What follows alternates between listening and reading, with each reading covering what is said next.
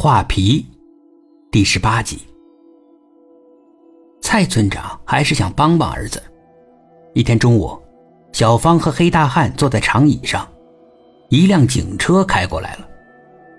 警车停了下来，下来了两个警察。两个警察径直走到黑大汉的面前，他们让黑大汉拿出身份证，他们要看一看。黑大汉不怎么说话，主要是小芳跟警察交涉。小芳担心黑大汉没有身份证，流浪汉哪有身份证呢？所以跟警察解释解释。没想到，黑大汉竟然从裤兜里掏出身份证来。警察拿出仪器，没有问题。这个黑大汉没有犯罪记录，但警察给黑大汉做人像比对的时候出现了点问题，头三次都没有通过。警察纳闷啊，他又搞了一次，才勉强通过。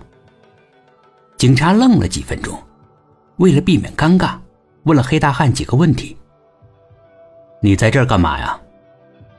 黑大汉指了指装货的大车，小芳替他说话了：“他在我们厂负责装卸货物。”警察没有看小芳，还是问黑大汉：“在这儿干多久了？”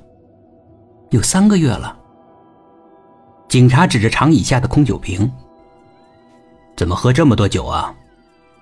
又是小芳回答：“他酒量大，几分钟就能喝一瓶。几分钟能喝一斤白酒，连警察也佩服。少喝点酒，不能在我们这惹事儿，明白吗？”黑大汉点点头。小芳替黑大汉说话。他只是看着凶，其实他人特别好，喝再多的酒，他也非常安静。警察点点头，离开了。找不到人家的毛病，即使是蔡村长的委托也没办法。但两个警察上车以后，两个人讨论起来。哎，奇怪哈，第一次人像比对的时候，只有百分之九十的相似度。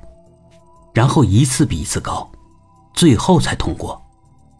一个警察说：“大概是仪器出点问题吧。”嗯，大概是。